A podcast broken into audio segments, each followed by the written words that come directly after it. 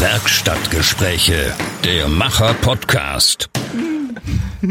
Ich sitze bei Jonas Becker und Tim Bergmann. Die beiden haben ein Haus gebaut und zwar an einem Waldsee in einem Sumpf in Finnland. Hallo, ihr beiden. Hallo. Hallo. Was für ein Haus? Ein Holzhaus. Also ein Sommerhaus, ein mhm. Ferienhaus für uns beide.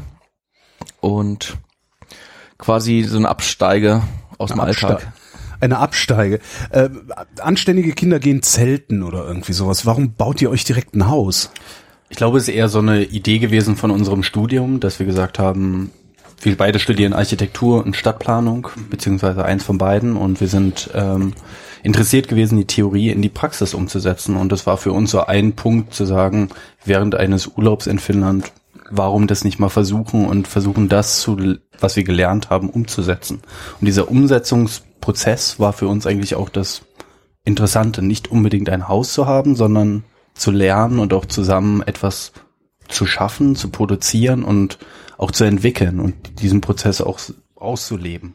Ist das dann gleichzeitig auch so was wie Diplomarbeit? Nee, gibt's heute nicht mehr Masterarbeit, Bachelorarbeit oder sowas? Ah, also Bachelorarbeit, also, ja, nein, eigentlich nicht so richtig. Also es gibt Bachelorarbeit. das schon, habe ich schon mal gehört. mal gucken, wann das kommt. Ich habe heute noch eine Studie über Prokrastination gelesen. ähm, nee, also wir haben halt quasi einen theoretischen Entwurf haben wir in der Uni eingepettet, also dass wir einfach Zeit hatten, ein halbes halbes Jahr lang uns Gedanken zu machen, wie wir das Haus planen und bauen wollen. Und gebaut haben wir es eigentlich aus eigener Tasche und halt ohne Uni. Also, keine Ahnung. Ähm, ist halt irgendwie schwer, halt dann auch private Projekte natürlich in die Uni einzubinden, weil es einfach privat ist und keinen Mehrwert an, hat. An Institut gründen. ähm, aber es war uns eigentlich auch nicht so wichtig, weil irgendwie wir wollten halt irgendwie möglichst unabhängig bei der ganzen Sache sein und eigentlich am Anfang wollten wir nicht unabhängig sein. Wir waren schon daran interessiert, mit dem Professor etwas zu entwickeln. Wir waren darauf basiert, ähm, natürlich es in die Praxis umzusetzen und nicht einen fiktiven Entwurf zu machen, der nicht möglich ist. Ähm, aber es hat sich dann langsam entwickelt, dass wir gesagt haben, okay, wir machen es selber, reichen dann auch sozusagen beim Bauamt die Anträge ein und waren dann gar nicht mehr unter Kontrolle der Universität. Und dann, ich glaube, wir haben ein Jahr später erst unsere Abgaben erst gemacht für die Uni und haben dann 15 Credits bekommen. Von daher, das war das so mit, Kanonen auf, mit Kanonen auf Spatzen geschossen. ja, genau. Also. Äh, ein halbes Jahr habt ihr geplant. Wie lange habt ihr gebaut? Also, ab, ab, der Idee, wann stand das Haus? Na, die Idee war eigentlich, das ganze Ding in einem Sommer hochzuziehen. Okay, eigentlich. Und, also stand, es, es, das würden wir jetzt auch schaffen. Es stand nach einem Sommer und es war auch dicht nach einem Sommer. Das, das war die Leistung. Also es war so quasi unser Minimalziel auch so damals. Mhm. Wir haben so irgendwie gesagt, was optimal wäre und minimal. Und das haben wir alle erreicht, das Minimalziel. Aber am Ende waren es dann doch vier Sommer, an denen wir gearbeitet haben. Mehr oder weniger, neben Bachelorarbeit, neben ähm, Master. Genau, und die Sommer wurden auch immer kürzer. Also das erste Jahr waren wir halt fünf Monate da. Ja. Haben im Mai angefangen und vor Mai geht halt eh nichts in Finnland, da ist halt eh kalt. Also wir haben wirklich bei, wir haben bei Schneefall angefangen zu arbeiten. Und ähm, dann Anfang Oktober aufgehört, das erste Jahr, und dann wurde es halt immer kürzer. Also am Ende, jetzt zum Beispiel letztes Jahr, als wir die letzte Bauabnahme hatten, waren wir anderthalb Monate nur noch da und ähm, haben es dann endlich mal geschafft. Und es liegt halt auch daran. Ich weiß nicht gar nicht, wie viel, wie viel sind es insgesamt, sorry. Ähm, wie viel sind es insgesamt? Elf Monate oder sowas? Ich würde sagen, zehn Monate haben wir letztendlich dran gebaut, weil wir Unterbrechungen hatten. Ja. Wir mussten ja auch Prüfungen machen, wir haben unser Masterstudium, wir arbeiten parallel. Ähm, man hat natürlich Sachen unterschätzt, also dass wir beide ungelernt sind. Wir haben beide keinerlei Vorpraxis gehabt. also noch nie einen Hammer in der Hand gehabt, oder? Nein, doch, das schon, das schon, aber wir sind halt äh, nicht gelernte Zimmermänner. Ja. Und ähm, hinzu kommt, dass das Grundstück halt auf einem Sumpfgebiet ist was schwer zu erreichen ist. Es gibt keine Straße, die dorthin führt. Wir mussten einen Steg bauen, der 200 Meter durch den Wald führt. Ihr habt einen 200 Meter langen Steg durch den Wald ja. gebaut. Habt ihr dafür auch was roden müssen? Ja, auf jeden Fall. Habt Wir ihr das, ihr seid mit der Kettensäge in Finnland durch den Wald, habt gerodet und dann da einen Steg hingebaut? Genau, ja. also wir haben halt erstmal, als wir da waren, haben wir uns überlegt, wo, wo soll der Steg langlaufen und dann halt wirklich so überlegt, so da lang. Es ist ja auch hügelig. Das Beste und dann. Es ist auch noch hügelig. Ja, okay. Also es ist ja, es kommen auch Bäche, die, wo man mhm. rüberkommen muss. Ähm, und da halt das Sumpfgebiet, wo man halt auch nicht nicht mal stehen kann beim Arbeiten. Das war dann auch so ein. Sondern? Na, halt so wie in Venedig, halt irgendwie so Fall für Fall, immer voran. ja, es halt, man hat am Tag 20 Meter geschafft, wenn man Glück hatte. Die, die Fehler, wir haben Bäume gefällt, beziehungsweise ähm, hatten auch schon Material von an, umliegenden Höfen. Also mhm. man muss ja sagen, es gibt Das Baugebiet, wo wir jetzt sind, wo unser Sommerhaus steht, das ist entfernt ungefähr 3,5 Kilometer von dem ehemaligen Haus von Tims Eltern. Das ist der Bezug, dass Tims Eltern, Großeltern. Großeltern dort groß geworden sind. Wir haben die Möglichkeit bekommen, dort zu wohnen und auch die Möglichkeit, das Grundstück zu pachten, dann dorthin zu gehen und dort letztendlich sozusagen das Sommerhaus zu planen. Und Ist ja fast bauen. schon schade. Eigentlich müsstet ihr euch noch irgendeine Geschichte ausdenken, warum ihr ausgerechnet in Finnland ausgerechnet dahin bauen wolltet und wie die Re lokale Regierung reagiert hat oder sowas. Nee, es hat niemand anderes bisher versucht, auf diesem Sumpfsee zu bauen. Daher ist es, es ist schon einzigartig. Das heißt, es gab tatsächlich jemanden, dem ihr das erzählen musstet. Klar, ihr musstet eine Bauabnahme machen. Äh, was hat denn der gesagt?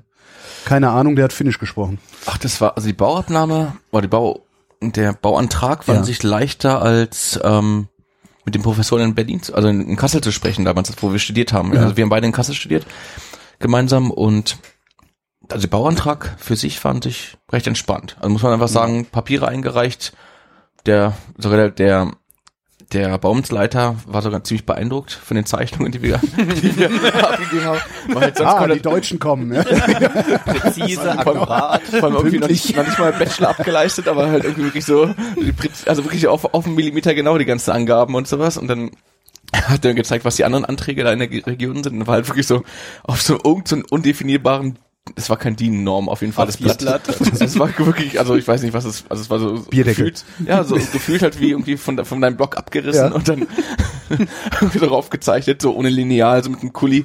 Ja, das wird dann irgendwie, wird die Erweiterung vom Haus. Und so läuft es halt normalerweise dort ab. Also es war auch ein Extrembeispiel, aber halt normalerweise ist es halt dort alles so ein bisschen, es ist halt informeller dort. Also man kennt sich auf dem Dorf und das war natürlich auch der Vorteil für uns, also halt irgendwie dann irgendwie Strukturen zu nutzen, aber die, der Bauantrag war recht entspannt. Das Einzige, was wir halt hatten, wir hatten einen, der halt quasi Schirmherr sein musste, also quasi den leitenden Architekten oder Ingenieur, weil wir halt noch keinen, keinen Abschluss hatten. Aber der hätte gegolten. Also hättet ihr einen deutschen Abschluss gehabt, hätte der auch in Finnland gegolten. Ich glaube, ich glaube, er hätte es anerkannt auf jeden Fall. Ich Okay. glaube, da hat er so viel Freiraum selbst, aber halt dadurch, dass wir nix hatten, konnte er uns halt diesen Freiraum nicht gewähren. So, aber hätten wir irgendwas in der Tasche gehabt, ich glaube, der hätte uns auf jeden. Fall loslassen. Also seid ihr dann zum Architekten gegangen und habt gesagt, guten Tag, wir würden gerne ein Haus im Sumpf bauen. Nee, das ist dann der Vorteil vom Dorf, da kennt sich halt jeder. So, Ja. Also wir, also wir haben direkt am Anfang halt einen, Ich stelle mir immer so vor, jetzt gerade so, so so ein Bild, wie so ist, wie die ganze Dorfbewohner da mit dem Trecker und so da stehen und eigentlich immer nur kopfschüttelnd dabei zugucken, wie ihr einen, was, 250 Meter langen Steg durch den Sumpf baut. Ja, es ist, die Leute haben schon auch geguckt, genauso wie auch in der Universität die Leute waren. Ich komme halt vom. Dorf. Wir hätten, also wir hätten euch ernsthaft ausgelacht die ganze Zeit. Das, was habt ihr Bescheuerten gehört? Die da? Das ist halt das Schöne, dass wir diesen Mann kennengelernt haben, der uns geholfen hat. Ohne die Hilfe und dieses Bauunternehmen, das Marco, wie er hieß, der. genau, also das ist halt der Bauingenieur, äh, nicht Bauingenieur, ähm, der macht übrigens auch noch sein Studium fertig gerade. Mit- Was ist er jetzt? Baut ein Holzhaus in Mit Deutschland. 40 ist er mittlerweile seit 20 Jahren am Studieren. Aber der hat sich einfach selbstständig gemacht und ist halt ähm, Bauunternehmer. Ja. Und es ist halt einfach so diese klassische Geschichte vom Dorf auch einfach so, ich mache jetzt das, dann mache ich das und das läuft gut, das läuft schlecht und jetzt Das ist mache doch ich so das. eine skandinavische Spezialität, oder? Dass die so, Allrounder. so Allrounder sind, genau, ist ja. halt, ja. ja. kennt mit allem aus. Ja. Also er kennt sich irgendwie, also er ist halt spezialisiert auf Metallarbeit so mittlerweile. Mhm. Aber irgendwie, wenn, wenn wir irgendwas über Holz wissen wollten, auch so, ja, okay, also das wächst jetzt auf jeden Fall jetzt gerade gar nicht so, oder das, das, das wird euch schlecht draußen als Fassadenmaterial oder was auch immer so. Also wir sind ja wirklich als so, also absolute Nichtskönner da, also als Norweger angekommen. Ah, die finden den halt die Joke Norweger für kennt. nicht. Nee, kennst du den Kranfahrer müssen, also Nee. Kranplätze müssen verdichtet sein? Was? Kranplätze müssen verdichtet sein. Ja. Das habe ich schon mal irgendwo gehört, aber nee, das ist ein Video, ne? Das, Ja, von RTL oder so. Ich weiß irgendwie so ein- ja, irgendwie sowas. Halt, Wird halt so ein Kranfahrer dokumentiert in Deutschland, der soll halt irgendwie in Norwegen so eine Achterbahn aufbauen.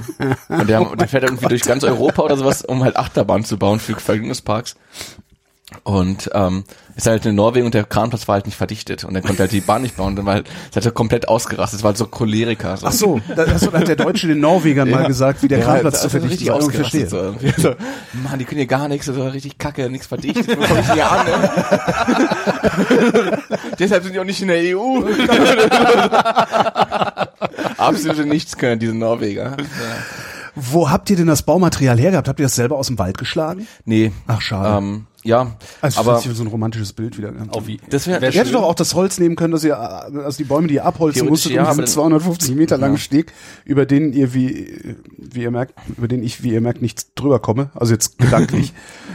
Ob das sonst tragen würde, weiß Ja, ich das nicht. Problem ist halt, wenn du was abschneidest, du brauchst halt irgendwie auch gute Maschinen, um die zu schneiden, also quasi zuzubereiten, Mhm. das Holz. Also irgendwie, wenn du Holzblockhütte baust, dann klappt es, aber da hast du ein ganz anderes Gewicht auf dem, auf dem Sumpf. Mhm. Und das, dann ist wiederum das Problem halt, wie kriegst du ein Haus, was irgendwie wirklich mehrere, also wirklich über zehn Tonnen wiegt, wie kriegst du das, dass es nicht einsackt auf dem Sumpfgebiet, so. Und, ähm, die Trocknungszeit des Holzes. die Trocknungszeit Stimmt, das des muss Holzes- trocknen, ja, das genau. ist halt zwei, das, drei Jahre das größte Thema ist wirklich das, ja. das Trocknen und vor allem die Maschinen halt, um wirklich, wenn du was Präzises bauen möchtest, dass die, Die Maschinen halt wirklich extrem gute, also immer, immer stetig gleichbleibende Qualität liefert, so. Und das, das hätte, das wäre einfach da, auch, Unmöglich. auch mit Mieten wäre das einfach so teuer geworden.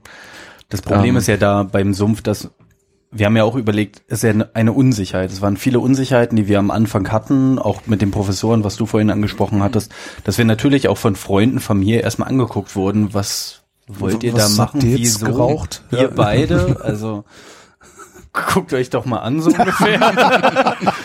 Und äh, es war halt, ja, es war ein Prozess mit Freunden auch und sozialer Unterstützung und auch besonders fachliche Unterstützung wie von dem äh, Bauunternehmer, dass man so die, man lernt ja auch mit. Also ich glaube, es war letztendlich gar nicht schlecht zu sagen, es war nicht ein halbes Jahr, sondern wir haben ein paar mehr Sommer gebraucht, weil jetzt ist man an einem Punkt, dass man denken würde, ja, jetzt würde man es vielleicht in einem Sommer schaffen, wenn man ganz anders rangeht, wenn man einfach einen Know-how entwickelt und was auch Spaß macht. Also wir haben ein halbes Jahr zusammen gewohnt auf engstem Raum, was auch nochmal so ein soziales Experiment ist, inwiefern man sich versteht. Wir waren vorher okay bis gut befreundet und sind zu sehr guten Freunden geworden. Ja. Es hätte ja auch zerbrechen können, aber es ist halt Ja, Ehen gehen normalerweise daran kaputt, dass Häuser beim gebaut Bauen. werden. ne? ja.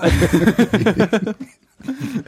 Wie habt ihr das denn äh, überhaupt das Fundament dann gemacht? Äh, weil auf dem Sumpf also schwimmend geht, kann man so schwimmend machen? Nee, ne? Also das war Eine auch Überlegung. So, so eine, genau, also war eine, Idee war das auf Das kann man auch eigentlich sagen, wie, wie, wie diese, diese Findungsphase dafür war.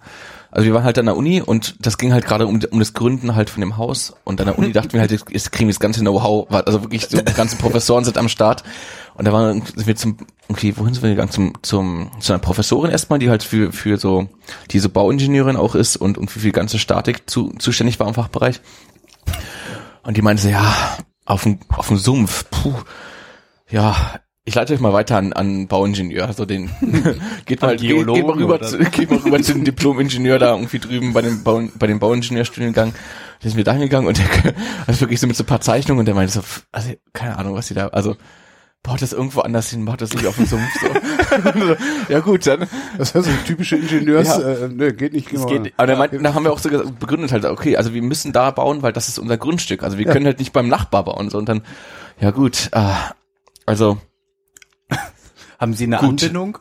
also dann Ja, würde ich 250 Meter stehen. genau, da, da meinte auch so, also dann würde ich sagen, dann dann graben sie einfach so quasi den Grundriss, den sie haben, so die die die Baufläche, graben sie aus, 50 Zentimeter Und dann legen sie das trocken, dann haben sie noch Torf zum Heizen oder wie? und vor allem 10 50 Zentimeter, dann zieht's halt eigentlich alles an an Struktur. Flan- an Struktur weg, wo du drauf machen, irgendwas drauflegen kannst. Der meinte, okay, die 50 Zentimeter, die füllt er auf mit Kies und verdichtet die alle 10 Zentimeter. Ja, Und das, haben waren, das waren halt dann so- 38 Tonnen ja. gewesen. Zwei Ja, genau, haben wir so hochgerechnet, wie viel, wie viel Kies wäre das, so die wir über die 200 Meter Steg irgendwie transportieren müssten. Also f- 40 Tonnen circa. Und ihr habt das wirklich komplett alleine gemacht. Also ihr habt zu zweit das Ding komplett gebaut und Freunde kamen-. Nee, nee, nee, nee. Also Freunde das- kamen genau. vorbei. Also sozusagen, wir haben ein Abkommen. Jeder Freund, der uns geholfen hat, hat ein lebenslanges Recht, das Haus zu besuchen und Ah. ähm, das auch zu nutzen. Und das, das haben wir den Leuten gesagt und die sind natürlich für den Urlaub vorbeigekommen. Wir haben sie genutzt. Das war kein Urlaub. Das erste Jahr war weniger Urlaub, danach Ja, aber ihr habt ja jetzt Urlaub. noch euch. Ja, genau. Also wir haben uns. Freunde, die Freunde haben wir auch verloren. Also. Nein, nein. Ähm, ohne die Hilfe von Freunden wäre es nicht Hm. möglich gewesen. Also nicht nur physisch, sondern auch von der Motivation her. Die Leute haben einen in schweren Tagen, in Regentagen auch wieder hochgezogen, dass man halt weitergemacht hat. Und das war halt für uns auch wichtig, zu sagen so, wir möchten es auch mit Leuten im Austausch haben. Vor allem war es auch irgendwie so ein Kontakt, also hört sich doof an, aber so ein bisschen Kontakt zur Außenwelt auch. So, Es kommen Ja. Leute frisch Stimmt, rein du und bist ja die erzählen ganze. Zeit in, in, in, in Und der totalen Extremzeit, Einöde, ne? vier Wochen waren wir alleine zu zweit. Ja. Oh Gott. In einem Bett. Also Ja. muss man halt wirklich mal sagen, wir haben in einem Bett, wir haben auch eine Geschichte gehabt, dass wir unsere Zahnbürsten vertauscht haben. Wir hatten halt die gleichen Zahnbürsten. Ja. Wir waren noch beim Fundament, also die Nummer mit dem Kies war jetzt irgendwie nicht so. Genau, äh, also das war halt nicht so optimal. Also so war die Idee. Und dann halt ein Betonfundament drauf, wo wir halt auch dachten, eigentlich wollen wir ökologisch bauen und irgendwie sowas wie, Beton oder sowas, das wollen wir so weit es geht eigentlich vermeiden. So Ja. und auch so Kies, also warum, warum soll man 40 Tonnen an irgendwie so einem anderen Material irgendwo das, hinschaffen? das nicht so. dahin gehört. Ja, so. Und was ist, Okay, wenn das Haus ja. nicht mehr existent sein soll? Wenn es Genau. niemand nutzt, dann bleibt da dort dieser Das war halt auch- chemische Abfall. Das war zum Beispiel auch so die Idee, diese, dass man so, wenn, also wir sind einfach dumme Studenten gewesen oder so naive Studenten gewesen und dann, wenn da irgendwas in die Hose geht und das Ding einfach wirklich nach zwei Jahren oder sowas einfach einfällt, so, dann sollte es auch zumindest halt nicht dort irgendwie als Müllhaufen Ja, zurückbleiben, sondern man, langsam wegrotten. man sollte es halt irgendwie, genau, es sollte verrotten und es sollte halt irgendwie zur Un Unkenntlichkeit irgendwie dann wieder beseitigt werden. Ja. So. Also dass einfach das, das Grundstück, so wie es war, halt auch dann wieder vorhanden aufzufinden ist. Also einfach das, Also, dass die Natur sich das schnellstmöglich Genau, zurückholen und halt kann. nicht, dass du dann irgendwie, Ja. so wie man hier halt irgendwelche, wo halt irgendwelche Brachen sind, so irgendwie von vor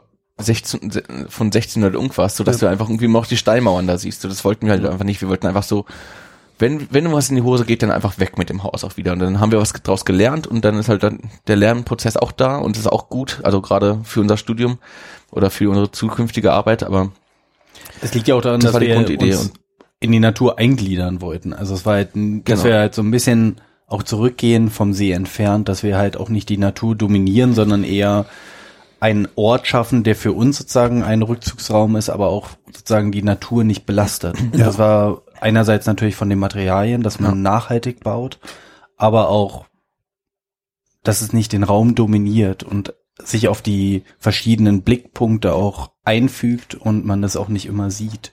Ich wollte gerade fragen, sieht man das? Also die vom See aus, man sieht das eigentlich nicht. Wenn das Licht angemacht wird abends, sieht man es, aber es schimmert so ein bisschen durch. Wir sind extra hinter die Baum reingegangen und sind nicht die erste Villa am See und dominieren das schön gibt's die denn? Also gibt's auch Leute, Nein, die sich vorne an den See was hinten nicht? Wir sind die An ersten See am See. ne. Niemand anderem ist. Niemand anderes ist an dem See. Ja. Genau. Na, auf jeden Fall waren wir dann, also wie war das denn? Am Ende haben wir uns im Entwurf quasi entschieden, irgendwie eine Pfahlung zu machen, also Mhm. mit, ähm, eigentlich mit Baugerüst, mit Baugerüst, ähm, Stangen zu fahlen. Stahl. Genau. Ja. Also Gefüllt mit Beton. quasi verzinkter Stahl. Aber das ist das, die Nachhaltigkeit da.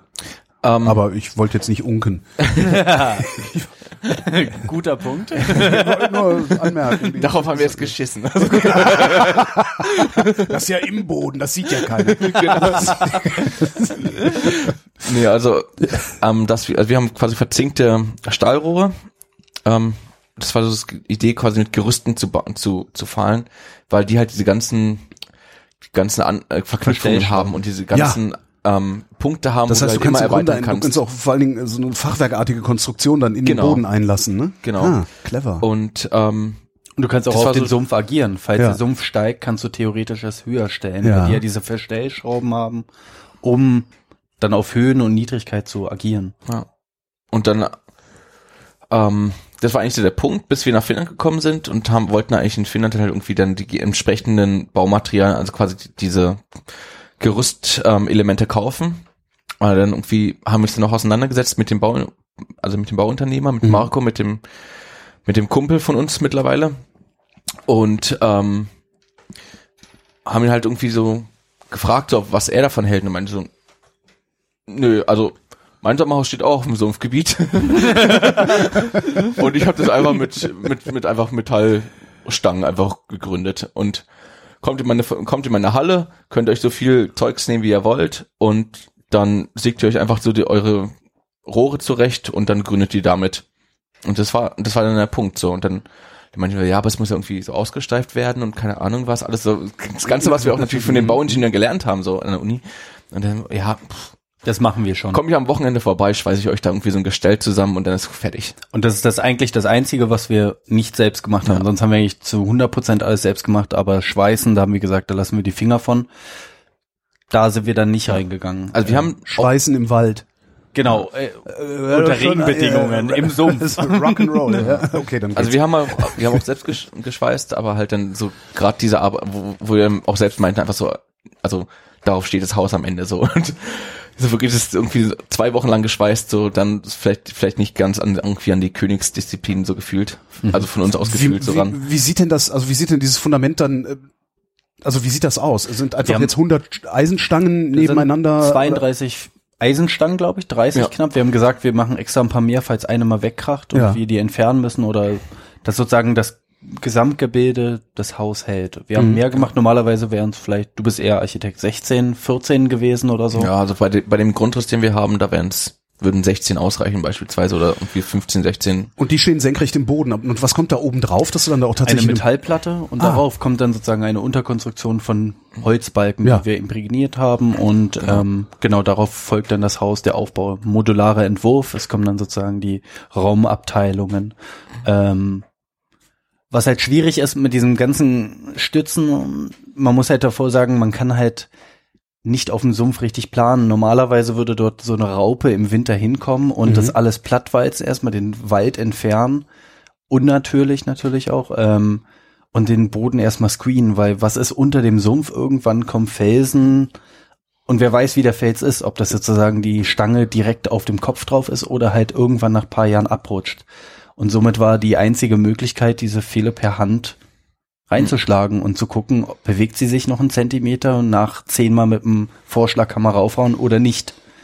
Und somit haben wir dann das Gerüst langsam aufgestellt nach dem Satz des Pythagoras, was man schon in der siebten Klasse gelernt hat. Okay, wann wissen wir, dass dieses, dass dieses Ding im rechten Winkel ist so? Und dann, Naja, kannst du ja ein paar Wasserwagen verteilen. So ja, aus- wir haben auch so überlegt, so haben wir irgendwas Ja, großes, irgendwas großes rechtwinkliges, so irgendwie, dass wir wissen, dass es einfach so, dass die Seite dahin geht und die Seite im 90 Grad Winkel dahin. Worüber ich mir ja viel mehr Sorgen machen würde, ist, dass das Ding seitlich wegrutscht. Also, dass die Gesamtkonstruktion einfach Aber sie sind ja verstrebt. Also man Genau. Ah, okay. Streben Alles- zwischen da- den ach, okay, Pfeilen. okay. Also das ist ja klar. Das ist der Unterschied zwischen euch und mir. Ich hätte die Dinger einfach da reingehauen, hätte eine Platte draufgelegt und mich dann gewundert, dass irgendwann die Platte wegschwimmt. Ja, wie so ein Klavier. Was Ja, genau. Und dann klimpert's am Ende. Aber was macht ihr jetzt, falls der, der, der Wasserspiegel steigen sollte im Sumpf? Ist gerade Wir haben höher passiert. gesetzt. Also genau, es ist höher, es, erstens ist er gestiegen letztens. Ähm, aber wir haben es extra höher gesetzt. Wir haben halt über ein Jahr haben wir so eine Markierung gemacht an Bäumen und an irgendwelchen Sachen, die halt so einerseits zum Beispiel den Schneefall und die Schneehöhe im Winter irgendwie so die, die, die, die Maximal, die Maximalhöhe irgendwie markieren. Und dann andererseits hatten wir auch ähm, einfach so ein Sicherheitspolster einberechnet. Also es waren irgendwie was 80 Zentimeter, 70, ein Meter. nicht, nee, nicht mal. So viel waren das gar nicht. Ich bis, was ist das? Ah. Bisschen über Knie, so irgendwie 60, 60, ja. 60, aber das ist ja irgendwie seit Jahren ist da nichts passiert, so in der Richtung. Der See nimmt auch eher ab, Genau. muss man auch hinzusagen. der, Aber jetzt See nimmt ab, der er Wasserspiegel nimmt ab. Ähm, das Einzige, was halt zum Beispiel wächst, ist halt das Torf. Also halt vom Sumpf des Torf, das wächst halt irgendwie pro Jahr. Was zwei das? Zentimeter. Nee, nee, nee. Ja gut, aber das kannst du ja im Zweifelsfall Nee, weggraben, wenn es dann irgendwann So, mal, genau. Genau. Machst, machst du einfach einen Burggraben. Und darunter ist es ja eh nochmal, es kommt weniger Sonne hin, es kommt Ja. auch weniger Laub hin, also von daher, da pro Genau. produziert nicht nochmal mehr. Das Einzige ist, dass wir halt ein Problem mit Bibern im See hatten die den Abfluss sozusagen etwas blockiert hatten. Und dadurch Biber haben, Moment. den See blockiert, sozusagen den Ach so, Abfluss ich, ich, okay, ich hatte jetzt ein Bild von einem Biber, der im Abflussrohr eures Hauses. Nee, Das sind die äh, Ratten bei uns. nee, der See ist sozusagen, äh, der Abfluss vom See wurde blockiert von Bibern und dadurch ist, ich würde sagen, fast ein 40, 50 Zentimeter ist der See gestiegen und auf einmal hat man unter dem Steg auch Wasser gesehen und wir Ja. waren, woher kommt das? Und da musste man halt doch nochmal dorthin gehen und gucken, was passiert dort. Haben dann auch mit den Nachbarn gesprochen und die einzige sinnvolle Tätigkeit war dann sozusagen, das etwas zu, diesen Damm etwas zu öffnen. Das war so eine Art Holzspalier, was natürlich ja, was die Biber halt so basteln. Klar, ne? Dann die ist dann so Natur. langweilig in, im Wald ja, und nach ne? einem Jahr entsteht sowas auch. Wir sind ja auch nicht regelmäßig dort und Ja. es ist ja auch nicht dort, dass wir immer dort leben, sondern es ist ja ein Sommerhaus. Das war auch der erste Vorfall seit, ich weiß, ich, davor war es halt nie. Also ich habe es noch nie erlebt, dass ein Biber in den letzten 20 Jahren da irgendwie einen Damm gebaut hat. so Und Ja. Das mussten wir halt kaputt machen. Jetzt steht das, jetzt mussten wir ihn halt gehabt, den Biber. Der war lecker. Schmackhaft. Okay, jetzt, jetzt steht das Fundament. äh, Was habt ihr da drauf gebaut dann? Also, wie sieht euer Haus aus? Das sind quasi Holzrahmen Mhm. ähm, und die haben wir halt vorgefertigt auf dem Bauernhof von meinen Großeltern. Mhm. Also dadurch, dass halt die Infrastruktur einfach am Baugelände einfach dermaßen schlecht war Weil wir hatten keinen Strom, kein Wasser, eigentlich gar nichts dort. Und wir hatten irgendwie alles, was wir an Materialien hinbringen. Und das ist ja immer noch mal mehr oder halt in größeren Teilen, in größeren Paketen, als halt was du am Ende irgendwie beförderst. Ähm, Wäre es so viel Aufwand gewesen, dass wir entschieden haben, es einfach auf dem Bauernhof meiner Großeltern zu bauen und dann halt. Das heißt, ihr habt sozusagen das Haus vorgebaut und Genau. dann in Ein- Einzelteilen oder ja, in, genau. Also wir haben quasi so eine, so eine modulare Bauweise ent Entwickelt. So genau, entwickelt, sind dafür entschieden und dann Vorgebaut. vorgefertigt, mit dem Traktor rübergebracht. Entschuldigung, Und, entwickelt? Die Art zu bauen, wie ihr gebaut habt, gab's vorher nicht? doch, doch, doch. Doch, also okay, so doch, schon, okay. aber halt so, Für uns entwickelt, Quasi, weil ja. es für uns auch was genau, Neues war. Ja. halt angepasst auf unsere, auf unsere Bedürfnisse. Also, gerade weil wir halt einen Traktor haben und weil wir halt auch mit dem, mit dem Punkt halt geplant haben, dass wir irgendwie vielleicht wirklich nur zu zweit sind, dass keine Freunde da sind, Mhm. irgendwie in einem bestimmten Zeitpunkt und dass wir halt immer noch diese Module halt tragen können über den Steg und dadurch Maximalgewicht 80, 90, 110 Kilo oder Ja. so. Und man muss sie auch auf eine Höhe bekommen. Also wir haben schon damit bedacht, dass wir zu zweit manche Wochen auch sind und haben sie dann sozusagen rübergebracht und dort dann vor Ort montiert mit Freunden. Fenster reingesetzt. Die Fenster haben wir auch nicht selbst gebaut, aber wir haben sie günstig natürlich dann auch bekommen von, ja, eigentlich schon alles sehr lokal bezogen Mhm. gehabt. Also ich glaube, weiß gar nicht, ob wir irgendwas nicht lokal bezogen hatten. Hm? weiß ich was? Weißt du was, was ich nicht weiß? die zweite Charge an Sperrholzplatten. ja, okay, gut, aber die, Ihr habt Sperrholz nach Finnland geschmuggelt. nee, wir haben aus Versehen einmal falsch gekauft und hatten irgendwie zwei Platten dabei, die dann doch aus Ecuador kamen oder so. Ja, irgendwie so, also ich glaube, das war am Ende noch Regen im Waldholz oder so. Ich weiß es nicht, aber halt, ähm, wir haben immer extrem darauf geachtet, dass eigentlich ziemlich viel lokal ist und auch Mhm. wirklich dann so, dass es Holz ist, dass es irgendwie so klimaneutral ist oder halt so, so bestmöglich halt irgendwie die Umwelt schont oder sowas. Das ist halt auch der Vorteil, man merkt halt beim Bauen auch, was braucht man und man kann halt selbst darauf agieren. Normalerweise ist ja so, dass man jemanden beauftragt, Mhm. der hat dann noch Subunternehmer. Man Und am- entscheidet und am Ende auch, steht ein Flughafen im Brandenburgischen. ja oder nicht. Das ist eigentlich so ein ziemlich Berliner Projekt bei uns. Also ein Jahr soll, in einem Jahr soll es fertig sein, aber das, äh, vervierfacht, vier für vier. Das ist irgendwie die Zeit. Wie es sich gehört. Äh, was für eine Holzart habt ihr denn genommen? Ähm, das meiste ist eigentlich Kiefer. Also es ist einfach so Kiefer, Fichte. Das ist Ja. eigentlich fast eigentlich alles, was wir haben. Hä- Hält das Und- einfach so oder muss man das dann noch irgendwie mit was weiß ich was beschmieren? Man muss Ja, schon beschmieren. Man, muss, man muss halt schützen. Aber es gibt ja halt irgendwie auch dann wirklich chemische, einen chemischen Schutz oder halt auch einen ökologischen Schutz oder halt Mhm. einen passiven Schutz zum Beispiel. Also zum Beispiel, wenn du was draußen hast, dann muss ja nicht alles wieder direkt behandelt werden, sondern es muss einfach nur passiv geschützt werden. Das heißt einfach, dass irgendwas anderes davor ist, was zum Beispiel vor Niederschlag schützt, so das Holz. Und dann damit hast du auch schon viel getan. Und ähm, das war dann eigentlich auch wichtig, also auch gerade wenn wir irgendwas wirklich aktiv schützen mussten mit, mit Behandlungsmitteln oder sowas, dann, dass es halt zumindest ökologisch ist. Also dann hält es vielleicht nicht ganz so lang wie halt die chemische Keule, aber halt, Dafür bleibt der See sauber. Wie groß Eben. ist der See? Was ist das für ein See? Kilometer Länge, 400, 300 Meter breit ungefähr. Ist nicht riesig. Ja, ist halt ein Waldsee.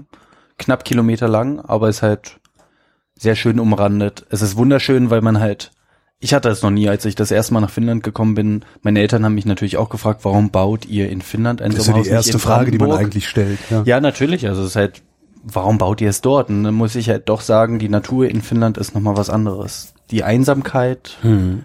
ähm, auch für sich zu sein, sich selbst auch ein bisschen zu entwickeln in dieser Einsamkeit, finde ich halt doch interessant als Experimentier Experiment für einen selbst. So. Und ähm, der See ist halt, der Sumpf man merkt halt, dass er so ein Geflecht immer mehr in Richtung Wasser zie- zieht. Das heißt, irgendwann wird der See weg sein?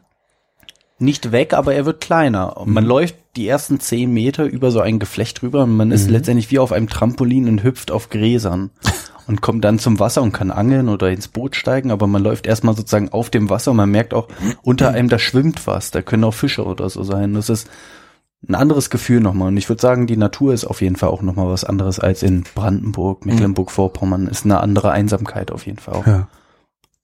ja, auch irgendwie zum Beispiel die Jahreszeiten und sowas. Also, Ja, also irgendwie so, der Kontrast zwischen Winter und Sommer ist ja auch nochmal größer. Also du hast, Ich kenne nur Nor Norwegen, also Nordnorwegen. Da ist der Sommer irgendwie vier Wochen lang und wenn es 20 Grad hat, flippen alle aus. Ist es in Finnland ähnlich? Ja, schon länger, aber es ist halt hell im Sommer. Ja. und Dunkel. Im Winter, sehr dunkel. Und es liegt halt zum, zum Glück noch im Winter Schnee, also ist halt auch so ein, eine schöne Sache zum Beispiel. Ähm, der Sommer ist eigentlich, also es, ich weiß nicht, zum Beispiel das erste Jahr war extrem warm. Perfekt. Also es war wirklich perfekt und da haben wir uns eigentlich schon geärgert, dass wir irgendwie arbeiten müssen, weil es einfach so schön warm war. Wir wollten eigentlich die ganze Zeit immer nur baden gehen.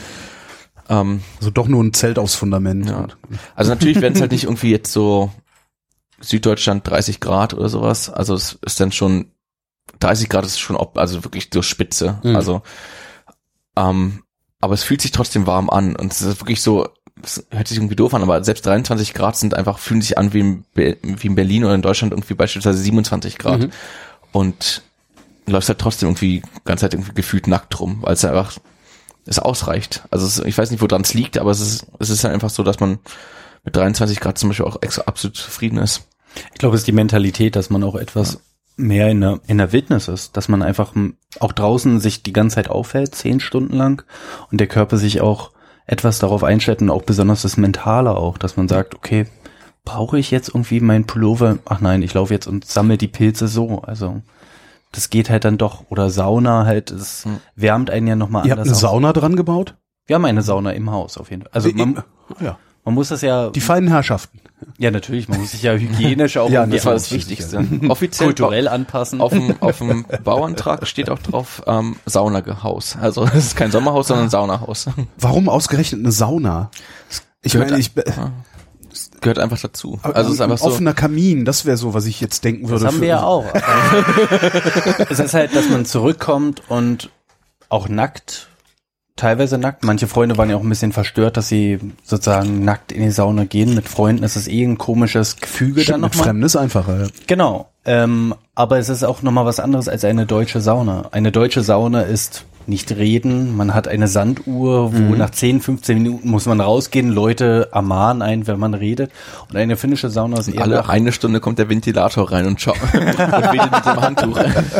In einer finnischen Sauna ist es ein bisschen dynamischer. Es kommt, natürlich gibt es auch Ruhezeiten, aber es gibt eher, äh, es gibt eher den Anlass zum Unterhalten. Also wir haben die Zeit genutzt, eher abends dann nochmal drüber zu reflektieren, was ist vorgefallen, worauf hatten wir Bock, was möchten wir morgen machen. Und Sauna ist insofern ein sozialer Raum auch, absolut.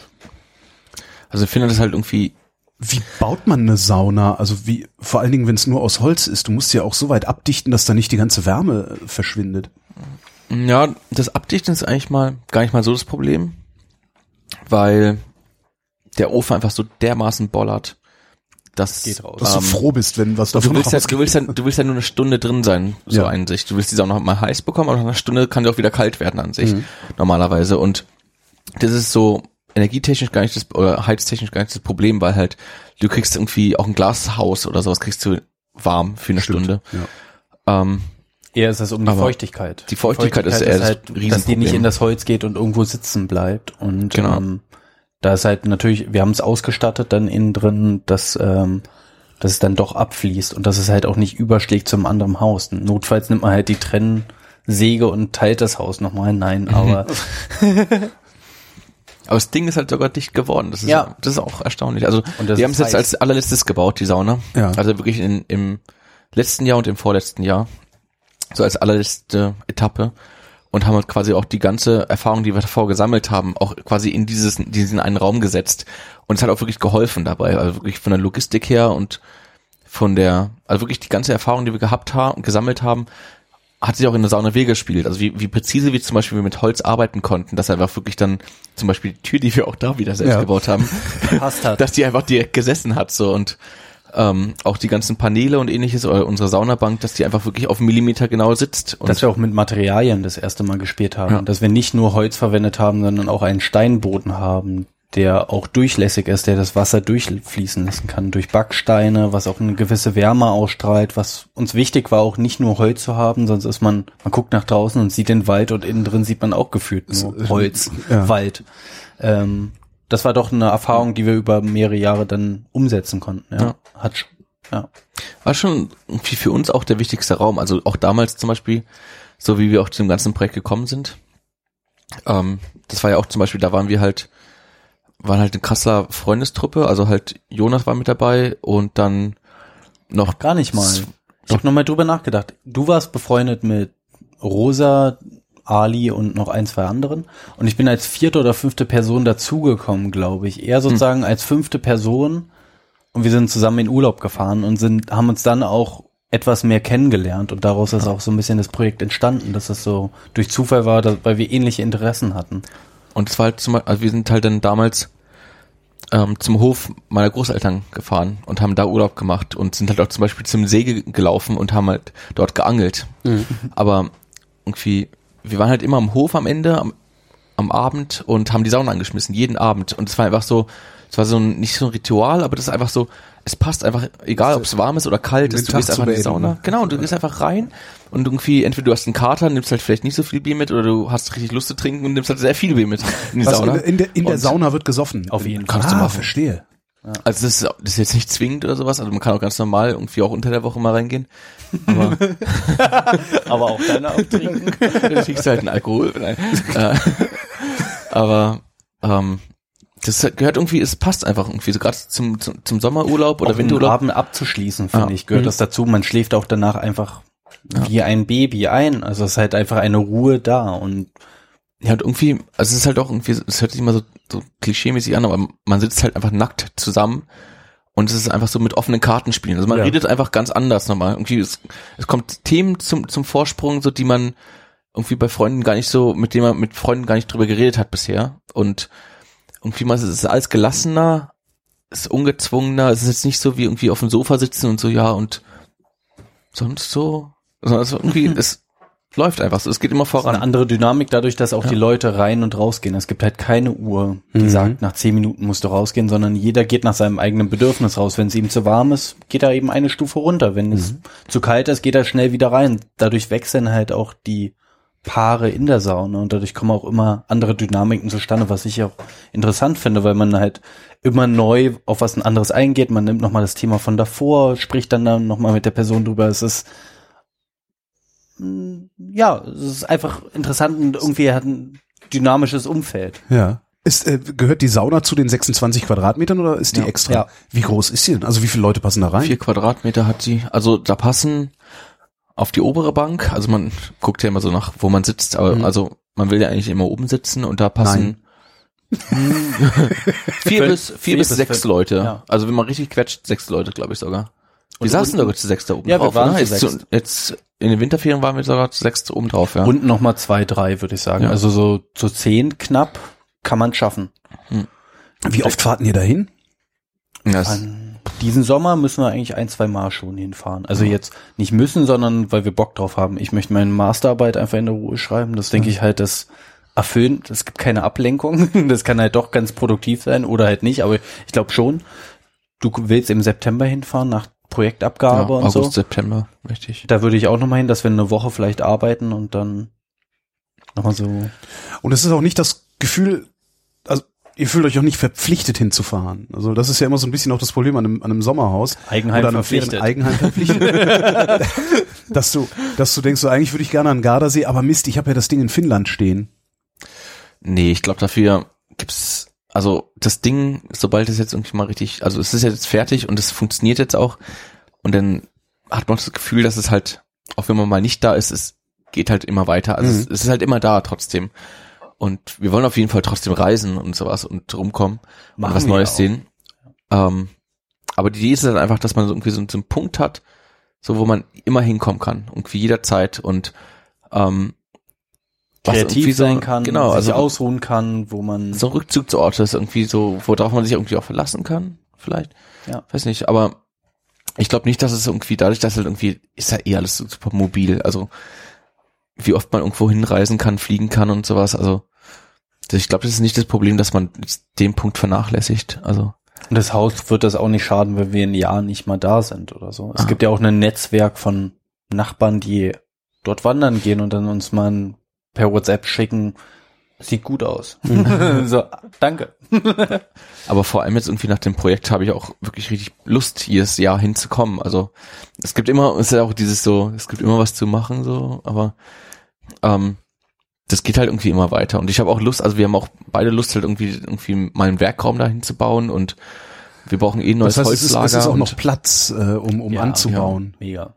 Also Also das Fundament ist größer als das Nee, Haus nee, selber. Nee, das nicht, aber man Wir haben halt immer separate Fu- also Fundamente. Also wir haben halt irgendwie fürs Sommerhaus haben wir ein Fundament, fürs Klohaus, was entfernt ist, ist auch ein neues Fundament. fürs Holzlager haben Fürs wir Holzlager haben wir ein anderes Fundament, dann kommt halt wieder ein neues Fundament. Okay. Aber Das haben wir Aber auch gelernt. Also das erste das Fundament hat lange gedauert, das zweite war halt das, das zweite Regal halt Ja, so. ja. Also Aber es war ja auch einer der Sinne von dem Entwurf zu sagen, es ist etwas dezentral und nicht ein kompaktes Haus, sondern etwas, das auch zu stückeln und auch zu sagen, das Klo hat nochmal einen anderen Ausblick als das Haus und beim Holzlager hat es nochmal eine andere Dynamik, weil man eher arbeitet. Es ist auch etwas älter entfernt, damit man nicht die Geräusche hört oder ja, es ist halt ein dezentraler Entwurf halt, der etwas ähm, auch Dynamiken zwischen den Gebäuden entwickeln kann.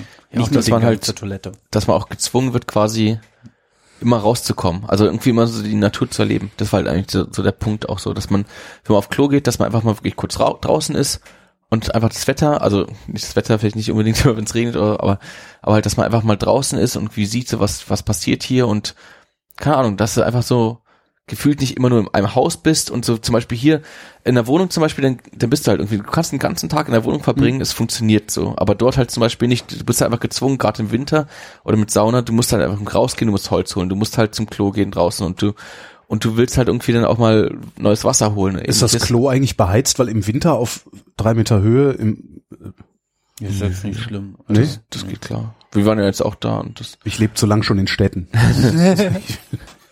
ist halt irgendwie, das klappt schon. Also Man schraubt halt auch die Bedürfnisse etwas runter. Also Ja. es muss ja auch nicht alles perfekt sein, sondern perfekt ist was anderes, nämlich das soziale Zusammen, dass man dort vor Ort ist und etwas entwickelt oder einfach nur Ruhe hat, angelt, Hm. etwas erlebt. Also es ist halt auch Urlaub. Also das darf man auch nicht, also zum Beispiel, wenn wir dort irgendwie sind, dann wartet man irgendwie mal 20 Minuten auf irgendwas. Okay, ist halt gut, fertig. Aber irgendwie, wenn ich zum Beispiel hier in, in der Stadt bin, dann ist halt auch so, ja, okay, da warte ich seit drei Minuten schon auf die U-Bahn. Ja. Wo bleibt die so? das kann doch jetzt nicht sein. Also, ich bin eh zu spät, so, warum kommt jetzt nochmal, warum kommt die Person jetzt auch, also, der U-Bahn-Fahrer jetzt auch noch zu spät? Das kann doch nicht sein. Also, das ist halt, das ist halt irgendwie auch so eine Einstellungssache und ich glaube, davon kann man auch eine Menge lernen, aber, ähm, ich weiß nicht, es ist halt einfach so, man stellt sich drauf ein, ist genauso das Handy funktioniert so ein bisschen schlechter, wir haben keinen Strom so, der wird halt irgendwie langsam dunkel und sowas und dann, es stört auch nicht. ich auch keine, ihr macht auch nicht Solarstrom oder irgendwie sowas. wollen wir in so, Zukunft machen. Ja. Oder Windenergie muss man mal halt schauen, Ja. wie man Mhm. das macht. Aber ähm, jetzt gerade kamen wir auch ganz gut mit Akkus hin, die wir aufgeladen haben und Genau, also Kerzen, Kerzenlicht und da hatten wir so, über, über unsere Baumaschinen hatten wir einfach so diese Akkus Powerbanks. und dann, damit konnten wir halt auch irgendwie dann so ein bisschen Licht erzeugen und das hat absolut ausgereicht, also man muss auch, also dann ist halt auch einfach so, ja, okay, wenn man aus dem Raum rausgeht, dann macht man da das Licht aus, damit halt auch der Akku gespart Mhm, wird und dann geht ja. man in den Raum rein und macht das da an. Das ist auch kein großer Akt, so, das muss einfach nur, muss man nur daran denken.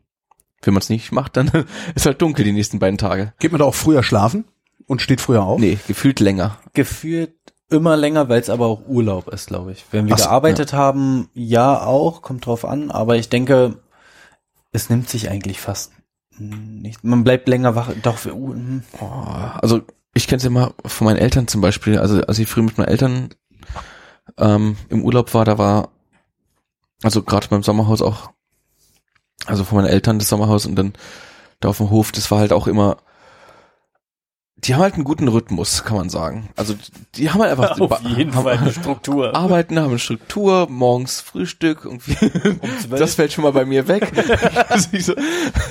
Aber halt irgendwie dann, da ist halt irgendwie, keine Ahnung, wie hier, so einen normalen Alltag, um 15 Uhr ist Mittagessen und dann halt um, also halt, wenn man ein Wochenende betrachtet, was ja schon außerhalb Ja. von Alltag ist, so 15 Uhr Mittagessen und abends dann irgendwie 19 Uhr, 18 Uhr irgendwie Abendbrot und sowas und dann halt macht man jenes. Und dort ist halt, selbst mit denen, weil immer so, oh, ja, Ein na, Uhr. jetzt ist Jetzt halt, Hecht jetzt sind wir aus der? Sauna raus, ja, ein Uhr, na, dann kochen wir ein Und bisschen es ist ja schneller. auch draußen noch hell, ne? Ja. Ja. Ja, genau, das ist ja, ja. Das bringt einen auch so ein bisschen Ja. durcheinander. Wir haben ja teilweise auch bis 0 Uhr gearbeitet, haben dann irgendwie noch Abendbrot Ja. gemacht um 3 Uhr. Wo man dann, wo man dann irgendwann feststellt, dass man eigentlich wach ist, aber der Körper fühlt sich extrem müde an. Das hatte ich immer, wenn ich äh, so hoch im Norden war. Dass ich irgendwann dachte, warum habe ich jetzt Rückenschmerzen? Ah. Und dann festzustellen, ah ja, ich bin seit 20 Stunden wach, aber ist halt hell. Hm. Das war bei Es mir so ein sich, ganz es passt sich irgendwann, glaube ich, an. Also es gibt ja auch Ja. Leute, die ziehen immer die Vorhänge zu, das hatten wir auch, dass ein, zwei Mhm. Freunde immer alles zu haben wollten, wo wir so, man wacht trotzdem mit der Sonne auf, wir stehen auf, aber ich glaube, das, das pegelt sich ein. Wie habt ihr das Dach gemacht? Aus. Schwäbisch. Man muss ja sagen, man, mu- äh, es ist was anderes als normalerweise ein Satteldach. Wir Ja. haben es halt verschachtet. Es ist ja ein Modul, modular, modularer Bau und Modularer Bau heißt, ihr, jeder, jedes, jedes Zimmer sozusagen ist ein Klotz und versetzt sich etwas. Ah, okay. Und dadurch Also entstehen auch eigene Räume und andere Dynamiken. Ja. Vom Raum der Küche, wo eher soziale Interaktion ist, zum Wohnzimmer, wo man sich aufhalten kann, ruhiger ist, Mhm. vielleicht was liest, zum Schlafzimmer hin und Sauna im Rücken sozusagen mit separatem Eingang, wo die Ruhe komplett ist und auch Hygiene und Sauberkeit auch, wo man Mhm. natürlich sich auch unterhält, wo wir uns abends auch treffen und betrinken und auch in den See wie springen. es sich für Finnland so gehört. Ja. für die Finnen. Ich bin ja kein Finn. Aber Ach so. Äh, ja, das, das Dach habt ihr schwer gemacht, äh, im Sinne von war schwer das Dach zu machen oder ist es ein schweres Dach? Schwer ist es nicht, aber es ist ähm, Kompliziert. Also halt, komplizierter von den Anknüpfungspunkten. ist halt irgendwie so diese, keine Ahnung, irgendwie so eine Architekt, irgendwie, als Ar- Architekturstudent oder sowas denkt man sich irgendwie, ja, muss irgendwie was Besonderes ran oder sowas an so ein Gebäude. Damals, was sich vielleicht auch geändert hat. Mal gucken. ähm, auf jeden Fall, wir haben quasi einen Rahmen, also quasi immer, diese, das geht aus von diesem Modulrahmen, die wir gebaut haben. Und davon haben wir insgesamt 17 Stück. Und diese 17 Rahmen, die staffeln sich halt immer in 90 Zentimeter Abständen und verspringen dann nochmal teilweise nach vorne oder nach hinten, sodass halt ähm, wir quasi nicht so einen Schlauch haben, sondern halt ähm, quasi wie man so ein Toastbrot sich vorstellt und das Ja. Toastbrot schneidet man nochmal mehrere Male ein und dann verschiebt man, die. drückt man halt mal was raus und mal irgendwas in Okay. die andere Richtung und da hast du halt irgendwie am Ende so ein, so ein, so ein. Zickzack wie so, so ein Versprung. Mhm. Und ähm, da haben wir noch entschieden, halt ähm, nur Fenster auf eine Seite von diesem Rahmen, also zwischen diese Rahmen zu setzen, und zwar auf die niedrige Seite von den Rahmen, und dass die hohe Seite immer also eine Wand ist, Mhm. ähm, um einfach für uns irgendwie eine Logik reinzubekommen und auch gerade wenn wir bauen, zu sagen, okay, das ist die niedrige Seite, da kommt Fenster hin, okay, die hohe Seite wird zugemacht. Einfach so, weil wir auch super viele Freunde da hatten und das war dann, wir konnten ja nicht irgendwie die, erstmal irgendwie am An Anfang so eine Bauanleitung geben und so, so jetzt hier irgendwie, studier das mal, Ja. studier das mal zwei Tage und dann gehen wir auf den Bau, sondern halt einfach so, los geht's so, wie Akkuschrauber in die Hand und jetzt mach mal was und dann. Das lange Brett halt kommt auf so ein- die Seite. Genau, Genau. es muss halt einfach so, ein- so eine Logik sein und ähm, dadurch, dass es einfach das Grundstück auch recht interessant ist, also irgendwie so eine, so eine Abwechslung hat und quasi auch die Räumlichkeiten auch andere Funktionen haben, haben wir uns entschieden halt irgendwie zu sagen, so zum Beispiel die Küche, die geht halt Richtung Waldgebiet, weil man halt Mhm. irgendwie dort vielleicht so einerseits halt die Ausrichtung auch da ist und die, die Abendsonne reinkommt in die Küche, dass man gerade, wenn man abends noch da sitzt, dass man einfach noch ein bisschen Licht hat, weil wir auch keinen Strom haben. Und ähm, dann geht zum Beispiel das Wohnzimmer und die Sauna, die gehen zum Beispiel Richtung See und das Schlafzimmer zum Beispiel auch wieder Richtung ähm, Norden. Mhm. So dass man halt abends vielleicht noch ein bisschen Licht drin hat, aber dann halt ähm, eigentlich tagsüber ist es, kommt keine Sonne rein, dass es das Schlafzimmer einfach kalt bleibt. Ähm, und so irgendwie durch diese Staffelung und dadurch natürlich auch, dass wir keine, keine Bewegungsräume haben wollten, sondern eigentlich das alles irgendwie so optimal und recht effizient irgendwie aneinander sitzt. Bewegungsraum im Sinne von Wohnungsflur, wo Genau, du nichts machst, genau. außer durchzurennen. Genau, Ja. also halt, wenn man ins Schlafzimmer geht, dann geht man halt wirklich durch, irgendwie durch das Wohnzimmer durch, aber das Wohnzimmer ist auch vier Quadratmeter nur groß, also es muss wie, halt wie viel, wie viel Fläche hat das überhaupt? 26 Quadrat. 26. Und das entschleunigt halt. Das ist halt das, der Gedanke gewesen, dass man halt generell während des Urlaubs entschleunigt, die Uhr ablegt, das Handy ablegt, jetzt nicht den Aussteiger Goodbye Deutschland macht, Ja. sondern eher sich auf seine eigenen Werte ein bisschen beruft und überlegt, was ist notwendig, was braucht man gerade, was sind die Bedürfnisse momentan und langsam entschleunigt und das auch in der Raumabfolge irgendwie hinbekommt, dass man sagt, okay, am Anfang steht die Küche, später kommt das Schlafzimmer und man kommt auch irgendwie ein bisschen in den Trott rein zu sagen, okay, man, man geht's langsamer an. Mhm. Ihr habt keinen Strom? Ja. Habt ihr Wasser? Seewasser. Ja. Seewasser, das heißt äh, hinlaufen, Eimer holen, Wasser. Jetzt gerade auf jeden Fall schon, so in, in dem, in dem System. Ähm, auf lange Dauer werden wir es halt irgendwie, werden wir es wahrscheinlich so eine Pumpe irgendwie an, also irgendwie anlegen und dann halt irgendwie dann bisschen, bisschen besser das machen als nur mit einem Eimer, weil wir halt irgendwie mit der Sauna geht ja schon, also du brauchst halt irgendwie Wasser zum Waschen, so Ja. auch unabhängig vom See und Ähm, dann werden wir halt so ein bisschen, wir müssen irgendwie so ein, so ein Wassersystem aufbauen, dass wir halt irgendwie was anpumpen, filtern, richtig, und dann jagen wir halt dann quasi das Seewasser durch einen Saunaofen durch.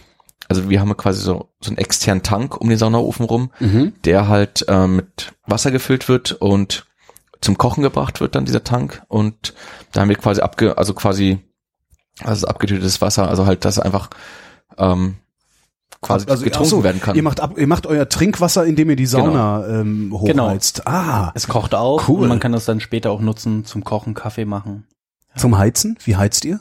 Also weil theoretisch könntest du dieses Wasser ja auch durch eine Rohrleitung durchs Haus äh, nochmal jagen. Wäre interessant, aber vielleicht doch etwas kompliziert fürs erste Mal. Fürs zweite Mal vielleicht schon, aber wir haben Holzöfen. Wir haben zwei Holzöfen in der Mhm. Sauna ein. Ähm, Im Sommer muss man fast gar nicht heizen. Also Sauna natürlich ist nochmal was anderes, aber jetzt im Winter waren wir dort vor Ort und ähm, wir haben schon den gesamten Tag den Holzofen durchheizen Ja. lassen. Das war halt schon notwendig, um auch so eine Grundwärme von 19, 20 Grad drin zu haben.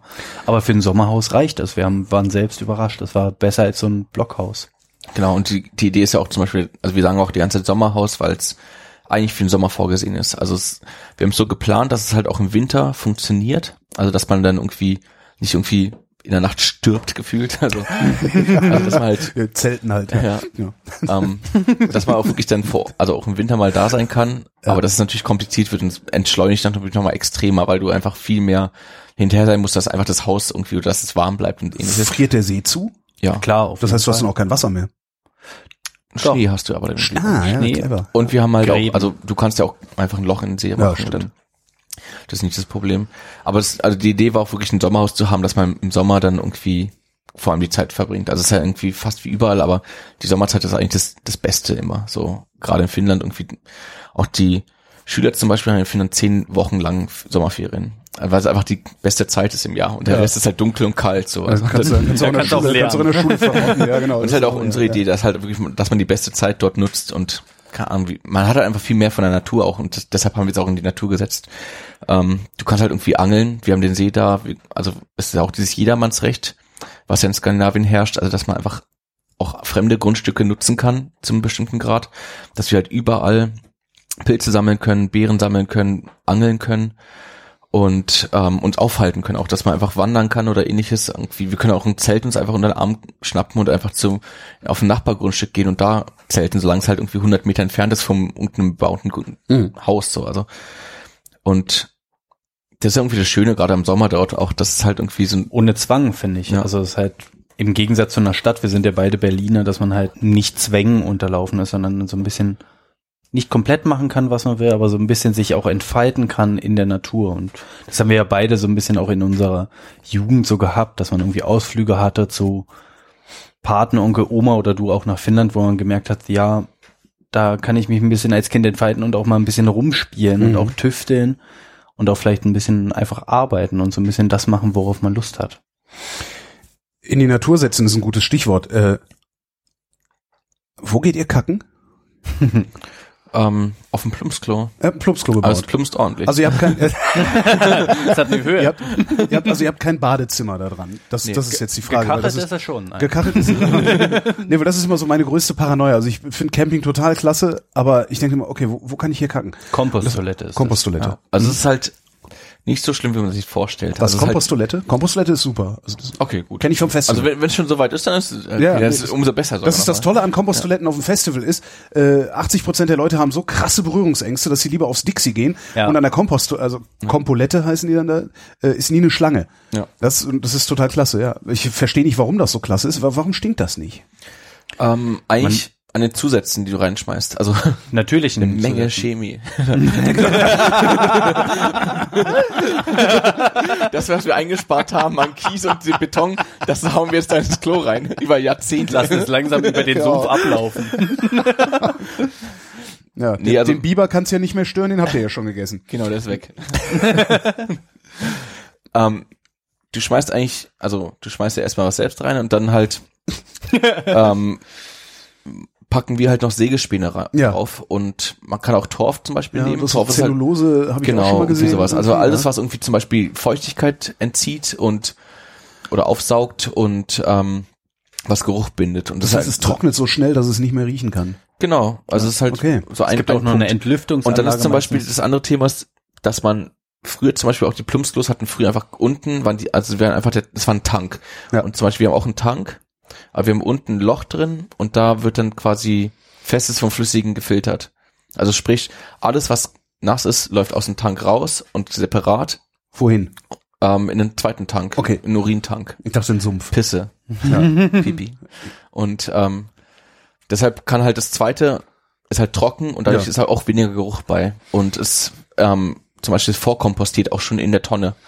Und ist dann so mit dem ganzen Sägespäne und Torf oder ähnlichen, ähm, ist es halt auch wirklich geruchsarm. Und ist dann hinterher ein super Humus eigentlich. Genau, ne? man kann das dann einfach weg. Wir haben alte Mülltonnen genommen, recycelte Mülltonnen, Mhm. die sozusagen das erstmal auffangen. Darunter dann einfach so Kanister, die das Flüssige sozusagen auffangen und man kann die dann wegziehen und sozusagen nicht direkt zum Garten, aber in den Wald führen Genau. und ähm, Also wir- unbeschadet reingeben. Ja. Also wir rollen da einfach die Mülltonnen weg, wenn die voll sind und dann packen wir die in den Wald und dann können die dann auch weiter kompostieren. Irgendwann mal steht das die halt aus und dann ist es halt einfach nur noch Erde Mhm. und dann ja, ist Ja. es ist gemacht. Plumpsklo war früher über den Hof. Äh, Ist euer Ding direkt am Haus oder müsst ihr raus, um aufs Klo zu Also man gehen? muss raus. Ist Es sind so 25 Meter, 20 Meter entfernt und ähm, es ist etwas in der Höhe. Also Leute, die Höhenangst haben, das war auch immer schon so ein kleines Problem, dass es halt so ein Gag ist, dass wir gesagt haben, okay, im Wald hat man nicht den perfekten Ausblick, weil überall Büsche sind. Die Ja. Büsche blockieren etwas den Blick und wir hatten überlegt, okay, gut. Aber man geht doch extra hinters Gebüsch.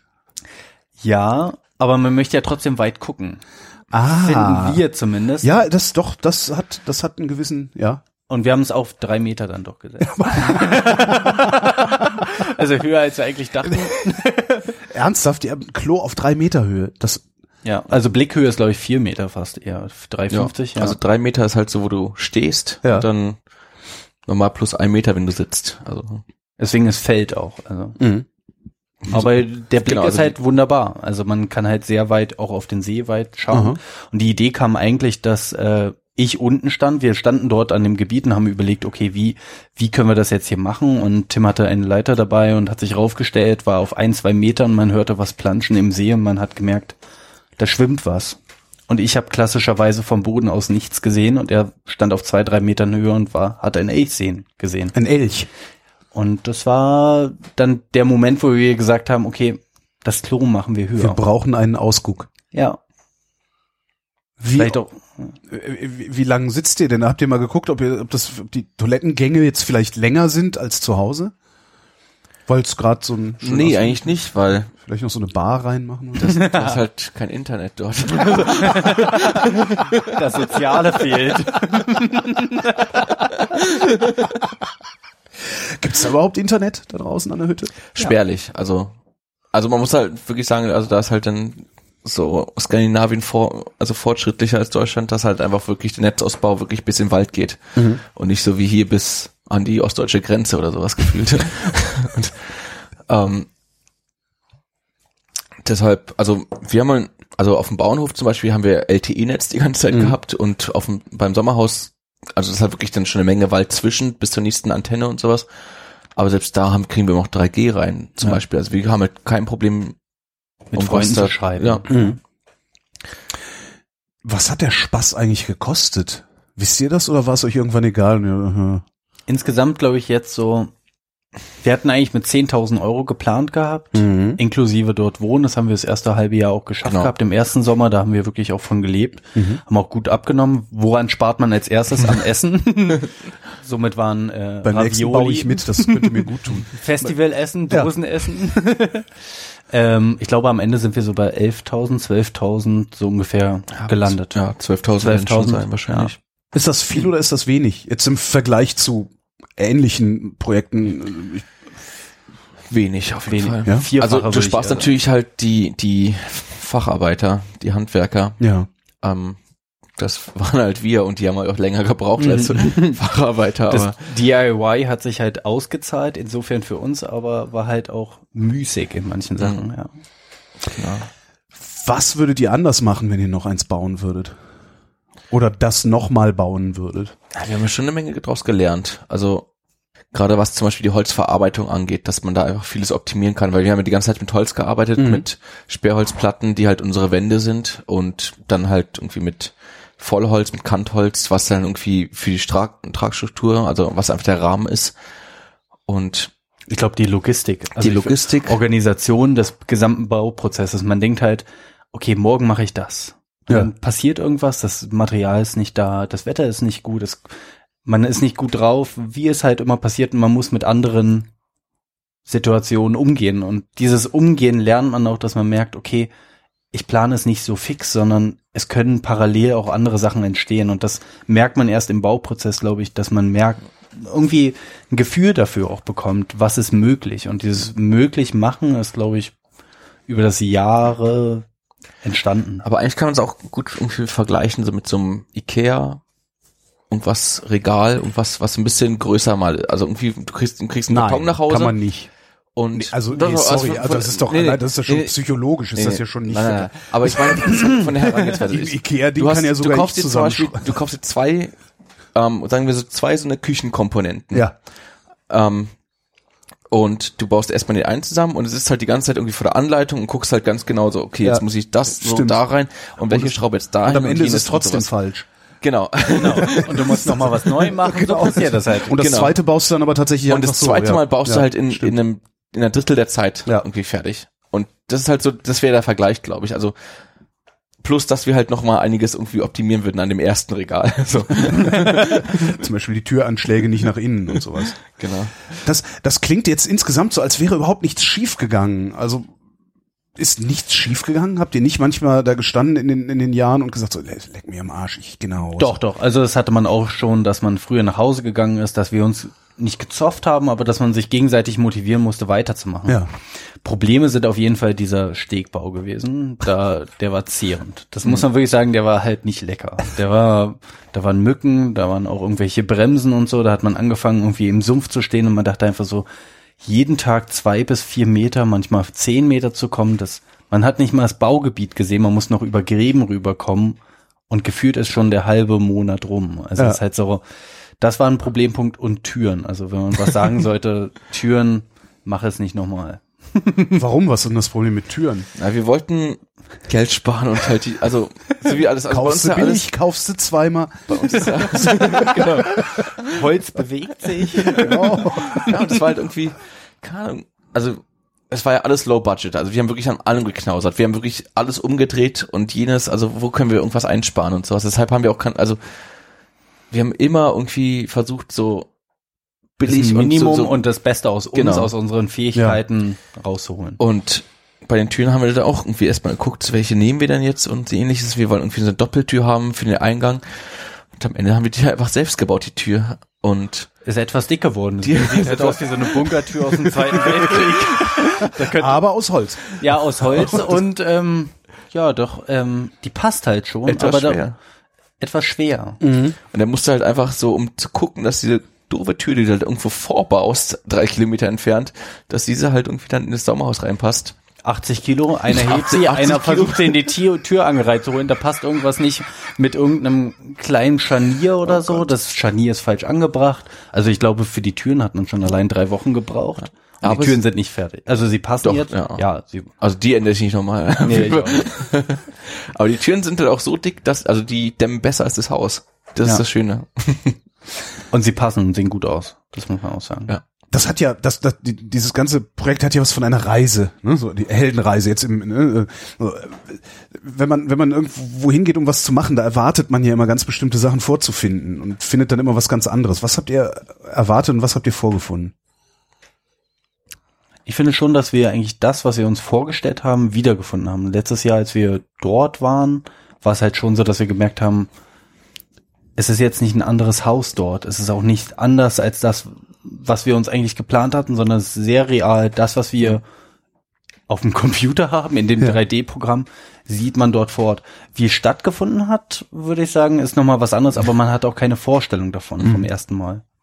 Ja, also ich glaube, die, dieses Bauen war schon recht naiv. Also dadurch, dass wir irgendwie wenig, irgendwie wenig Erfahrung hatten im Voraus, war es dann einfach schon so, du kommst an, Gründung, äh, erstmal Stegbau, Gründung, Haus rauf, fertig so. Ein bisschen, bisschen einrichten Ja, drin. das ist so, wie ich mir Und sowas das vorstelle. Ja, Das das ist- ist halt so ein bisschen, wie man sich halt so ein Ikea-Regal vorstellt. So, hin und wieder ärgert man sich dann so und irgendwie ist scheiße, aber dann halt irgendwie, irgendwann mal steht das Ding und es Ja. ist auch, es klappt so. Aber dass dann vier Jahre dauert, dieses Regal, das war dann doch ein bisschen ärgerlich, aber Ein teures Regal. ja, teurer geworden als gekauft, aber ähm, jetzt gerade im Winter, als wir da waren, das erste Mal und das war auch das erste Mal ohne Arbeit dort. Mhm. Also wir waren das erste Mal dort und haben Urlaub gemacht und das war ähm, wie so. Gefühl, wir saßen drin, das erste Mal im Haus, wir haben es auch das erste Mal so richtig drin geschlafen. Also wir haben auch Und im du Herbst hast, ihr habt da noch nicht das Gefühl gehabt, so, ich muss jetzt irgendwas bauen, weil Nee, ich so dran gewöhnt bin, hier was zu bauen. Genau. Wir haben abends gespielt, wir haben uns, Ja. es war angenehm dort zu sitzen, es zu genießen. Das, man, das ist auch ein komisches Gefühl, dass man zum Haus hinkommt und auch zu akzeptieren, würde ich sagen, dass es dein Haus ist, in Anführungszeichen. Warum in Anführungszeichen? Es ist euer Haus. Ja, ihr aber habt es ja selbst gebaut. Aber für mich ist es komisch. Ja, natürlich, es ist unser ne? Haus, wir haben es gebaut, aber es ist komisch, zu einem Haus hinzugehen und zu sagen, äh, finde ich zumindest zu sagen, so, das ist mein Haus. Das hat man gebaut. Natürlich ist es, es ist unser Projekt, es hat uns Spaß gemacht. Wir haben es, es ist ein komisches Gefühl, es abzuschließen. ist das ich zu Hause? auf jeden schon. Fall. Ja. Ja. Ja. Würdet ihr das nochmal machen? Ja, wir machen es auch nochmal. Nicht für uns, aber für andere Leute, die uns gefragt haben, ob Mhm. wir etwas ähnliches nochmal umsetzen wollen, weil sie das Konzept gut fanden, weil sie den äh, Entwurf gut fanden, weil sie die Arbeit von uns gewissenhaft sorgsam fanden und auch die Idee gut fanden, dass man halt zusammen etwas kreiert. Ja. Das ist halt das Besondere, dass man es halt nicht abgibt an jemanden, der sagt, hier ist, du hast 20.000 Euro und du Stell mir mal was stell hin. mir es hin und das sieht so und so aus, sondern im Prozess entwickeln sich auch Sachen. Und das ist eigentlich das Wichtige, finde ich, auch beim Bauen, dass man halt im Prozess sich für Sachen entscheiden kann, dass man sagen kann, die Tür ist jetzt doppelt so groß, das Fenster mache ich doch komplett durch, dass es bis zum Boden geht. Nein, ich möchte nicht das Material haben, ich möchte mich eher für den Lokalen entscheiden. Das sind, finde ich, die wichtigen Sachen beim Selbstbauen. Und das finden auch manche Leute gut, die uns jetzt nochmal gefragt haben. Vor allem ist auch schön zu wissen, wissen einfach, was von Anfang an Fusch ist am Bau. Nicht so, dass es irgendwie nach zehn Jahren rauskommt, Ja. so, weil es da irgendwie schimmelt, sondern wissen einfach so, ja, okay, Die Tür. da haben wir halt drauf geschissen. Das so, sollte man nochmal anders machen. Jetzt habt ihr ein Know-how, das sich doch eigentlich in einen Beruf überführen lassen sollte, oder? Warum macht ihr nicht eine Baufirma auf? Also wir sind ja jetzt beide sozusagen in unserem Endstadium von Studium, Master. Wir Ja. arbeiten beide in Architektur- oder Stadtplanungsbüros und haben ja eh die Praxiserfahrung in einem anderen Bereich zwar, aber ja, es ist das Ziel wahrscheinlich oder Interesse von uns beiden zusammenzuarbeiten. Es war auch die Erkenntnis, dass wir beide sehr gut zusammenarbeiten können, nicht nur im Entwurf, dem konzeptionellen, theoretischen Teil, sondern auch des Zusammenarbeitens und nicht verstreiten, wie es in ähm, einem Ehepaar ist, was sich ein Haus baut, sondern dass man sich in gewisser Weise treu ist, obwohl man auch Feind ist. Ich glaube auch irgendwie, so ein, sowas wie ein Ferienhaus, Sommerhaus ist halt auch ein Luxus. Und wir studieren ja einfach Stadtplanung und, und Ar- Architektur auch beide aus irgendwie Überzeugung, dass man was irgendwie der Gesellschaft irgendwie, dass man ver irgendwas verbessern kann. Und irgendwie, irgendwie Luxus ist natürlich immer schön und ein Sommerhaus, was billig ist, ist natürlich auch eine Bereicherung.